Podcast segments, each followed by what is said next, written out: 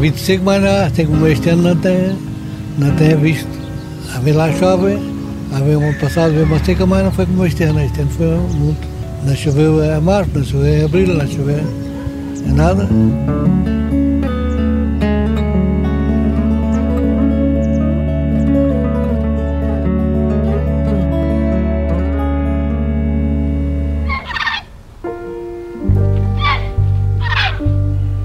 António Vitorino tem 86 anos. Está sentado à porta de casa na aldeia de Santa Susana, em Alcácer do Sal. A aldeia, considerada por muitos como a mais bonita do Alentejo, está silenciosa, tem poucos habitantes. As casas, brancas, com uma barra azul forte, têm duas letras em cima da porta, o H e o nome do dono da herdade que as mandou construir. É aqui perto que fica a barragem do Pego do Altar, que já teve o nome de Salazar, inaugurada em 1948 pelo presidente do Conselho. A toda estava lá o retrato dele, antigamente era a barragem Salazar. Depois, quando foi o 20 de abril, tiraram as tagas dele, ficou a barragem do Pego do Altar. Veio, eh, eh, até, até nesse tempo a gente tentava trabalhar conta do, patrões Vinham tudo para a borda da estrada para ver o passar o Salazar. António Vitorino trabalhou toda a vida no campo, no arroz. A barragem foi construída pelo Estado Novo precisamente para o aproveitamento das águas para a agricultura no Val do Sado. Albufeira é um ponto turístico, sobretudo para a pesca desportiva, mas nos últimos anos a água desapareceu. A barragem do Pego do Altar registra 8% da sua capacidade total de armazenamento e está tão baixo o nível da água que deixou a descoberto a ponte barroca submersa há 19 anos, quase de um dia para o outro. E desde então, todos os domingos, vem gente de todo o lado para ver a ponte. António Vitorino também lá foi, na carrinha do lar. Eu estive lá, que estando um mês, é a vila fui lá, é, é como aqui no Alar, também comendo no Alar, e foi a obrigada foi lá com a gente na carrinha. E já, já veio aqui muita gente procurar? Ah, é todo domingo vem gente à parte a ver a ponte. Vamos lá então ver a ponte do século XIX. Ela integra a lista das 100 obras da engenharia civil da Ordem dos Engenheiros. E o caminho qual é, Sr. António? Agora vai por aqui, passa a direita, dar ao cemitério, depois acaba só ao Alcatrão, a passar um caminho velho, sempre, sempre, sempre, sempre vai até lá à ponte. E demora quanto tempo, mais ou menos? Uns? Vai, 10 minutos, não é isso?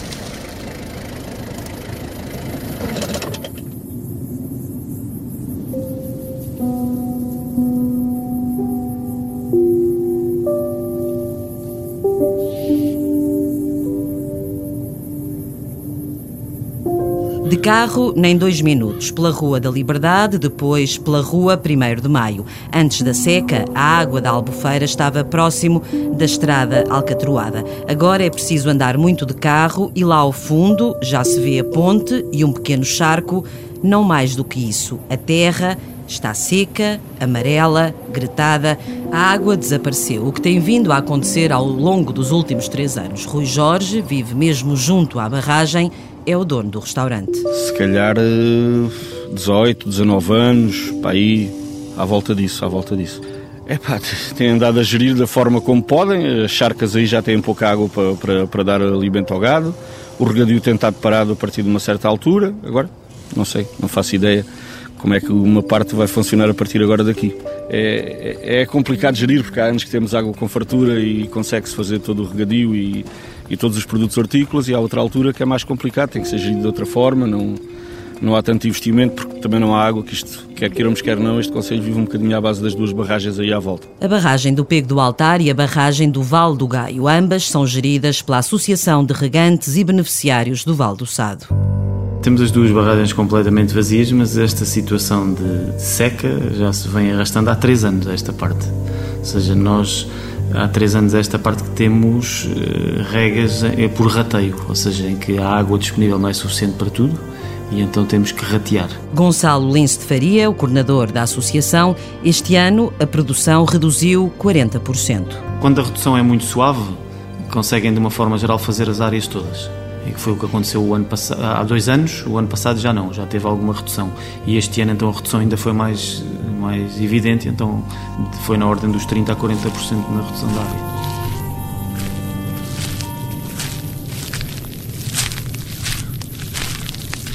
Este ano tivemos a terceira primavera mais quente em Portugal desde 1931. Segundo o Instituto do Mar e da Atmosfera, o mês de setembro foi o mais seco dos últimos 87 anos.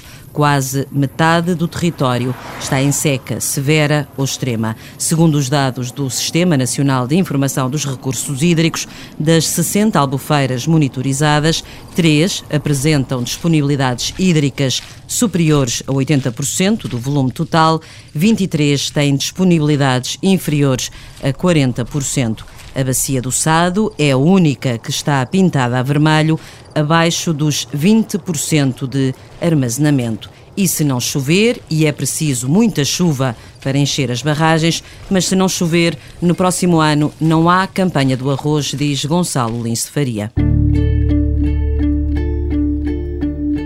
Não há regra, pô, enquanto nestes três anos tivemos reduções de área, eh, no próximo ano, se continuar assim, se não chover consideravelmente para armazenamento, porque chuva para armazenamento é a mesma coisa para a floresta, se não chover eh, como deve ser, aí não vamos ter regra, por isso simplesmente. Falta água para regar, mas também para os animais. Este ano, a associação permitiu aos agricultores retirar água dos canais para dar de beber aos animais.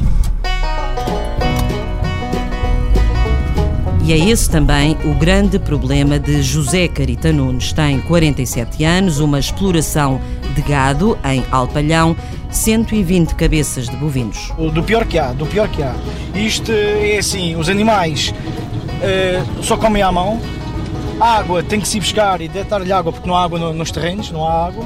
A minha sorte é umas pedreiras que tenho aqui a, a 500 metros da, da minha exploração que os meus vizinhos me deixam vir pescar às pedreiras porque senão não tinha água, ou tinha que pedir à Câmara ou aos bombeiros, porque estava mesmo sem água nenhuma, não tem água nenhuma. O carro de José Carita percorre o terreno seco, árido, hectares a perder de vista com ribeiras que só têm areia. Aqui onde a gente vai agora tem 60, que não tem água, tem que andar a apanhar água todos os dias, todos os dias água para as vacas, exatamente. O que é complicado. Comida também, todos os dias, todos os dias, todos os dias. Tinha algum feito por mim e eu tive que comprar. Estava cheio. Agora estou já a meio gás. Agora já tenho metade do, do, dos pavilhões já vazios. Isto quer dizer que tem alimentação para, para quanto tempo? Para aqui, para mais um mês, um mês e meio mais ou menos. Só já mais nada. Tenho que se calhar comprar mais porque estou a ver que isso está mal. E é com os preços agora estão inflacionados. Não está o dobro do preço, mas está quase o dobro. E já não sobra nada dos fardos de feno de aveia que o José deixou aqui de manhã. E a gente como isso vai mal, preferimos comprar comida melhorzinha para ver se elas vão aguentar melhor, porque isso, comida ruim elas ainda mais estranhem. Está a comer? Pois. Mais fragas ficam. E assim com as comidas boas vão indo, vão indo, vão indo. E ruins, ficava metade aí no terreno. Palha, palha manhosa. Que não aquilo é bom. O pai do José tem 74 anos, veio trazer a cisterna com 80 mil litros de água, uma cisterna que foi emprestada por um vizinho, porque José Carita Nunes ainda está à espera da resposta do governo para comprar uma. Foi uma das ajudas prometidas no verão pelo Ministério da Agricultura. E depois é assim, eu fiz um projeto para uma cisterna há um mês e tal, ou quase há dois meses, não me dão resposta. Tive que pedir uma cisterna emprestada a um, a um vizinho meu, vá lá que ele não tem preciso, porque senão estava. Eu não sei como é que me conseguia dar água aos animais. Estava mesmo o caos é uma das queixas de Fermelinda Carvalho, a presidente da Associação dos Agricultores do Distrito de Porto Alegre. Nós, na Associação de Agricultores, tivemos cerca de 50 projetos apresentados, são muitos. Os agricultores precisam desses projetos aprovados, mas eles não estão. Ou seja, quando estes projetos vierem a ser aprovados, é tarde demais. Uh, portanto, tudo, tudo, demora imenso. Também o, o seu ministro anunciou na Feira da Agricultura que iriam ser antecipados o pagamento das ajudas comunitárias, que é dinheiro que já é dos agricultores, uh, antecipado para 16 de outubro não aconteceu. Agora já se fala no final do mês, mas também volto a dizer, no ano passado também aconteceu e nem a linha de crédito anunciada pelo Ministro da Agricultura já este mês vai resolver o problema, diz a Presidente da Associação, que critica ainda a lentidão dos serviços. Fermelinda Carvalho dá o exemplo dos agricultores que foram afetados pelos incêndios no norte do distrito, em Nisa e no Gavião. A Direção Regional não tem funcionários, já diz que não tem funcionários, não sabe como é que há de visitar essas explorações e conseguir um, atestar tudo isso, eu penso que já os deviam ter feito em todo este período, não é?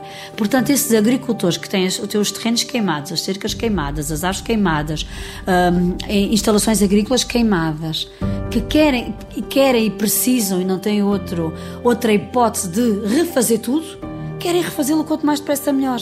E não, não podem, ainda não podem. Vão agora começar a. Não podem ainda apresentar o projeto porque o Ministério ainda vai ter que confirmar. É tudo muito lento, tudo muito lento. No Alto Alentejo, no distrito de Porto Alegre, onde a Albufeira do Caia está com 28% da capacidade. É água que nem chega ao olival de João Curvo, em Vaiamonte, no Conselho de Monforte. Isto é um problema que não vai ser só agora. Estas oliveiras estão aqui há mais de 60 anos, são mais de 3 mil, mas este ano estão diferentes. A árvore está seca, a azeitona está toda mirrada, engelhada. Nesta altura do ano era para estar assim, com este rosadozinho vermelho. Estas têm só umas borras, têm. Isto não é normal. Isto é para o Natal, já é que ela está assim. É uma maturação mesmo, mesmo, mesmo, mesmo à força. Qualquer coisinha já cai, porque é um preto não é a mesma coisa. Pois, este é já de maduro. Este é a começar, é um, é um a madurar a verde, só está a mudar de cor, mas está a verde. Este não. Este já está mesmo já preto, preto para estar a dar azeite. Pois. Só que isto não tem azeite. Era para, para ter um, um diâmetro maior, era para estar maiores, porque tinham crescido. Assim não cresce nada, ficam pequeninas.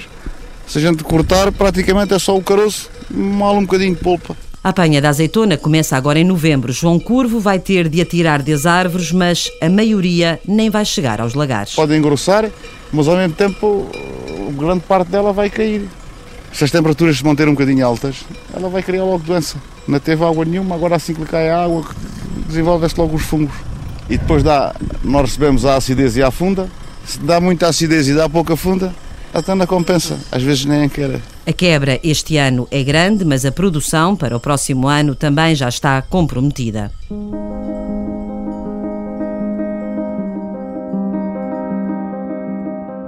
Segundo o Boletim Climatológico do IPMA de 30 de setembro, o índice de água no solo apresentava, em grande parte das regiões do interior e do sul de Portugal, valores inferiores a 20%.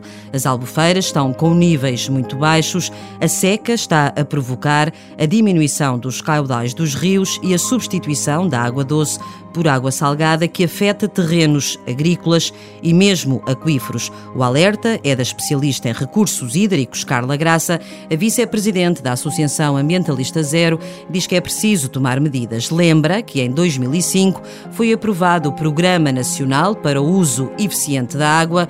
Doze anos depois, quase nada foi feito. Algumas medidas começaram a ser introduzidas, mas muito por alguma sensibilização feita não necessariamente pela administração, e aí de facto é uma crítica nossa, mas muito pelas escolas, pelas ONGs, de facto estas poupanças de medidas de poupança de água, estas dicas de poupança, que eventualmente pode, pode estar a, a contribuir para alguma poupança.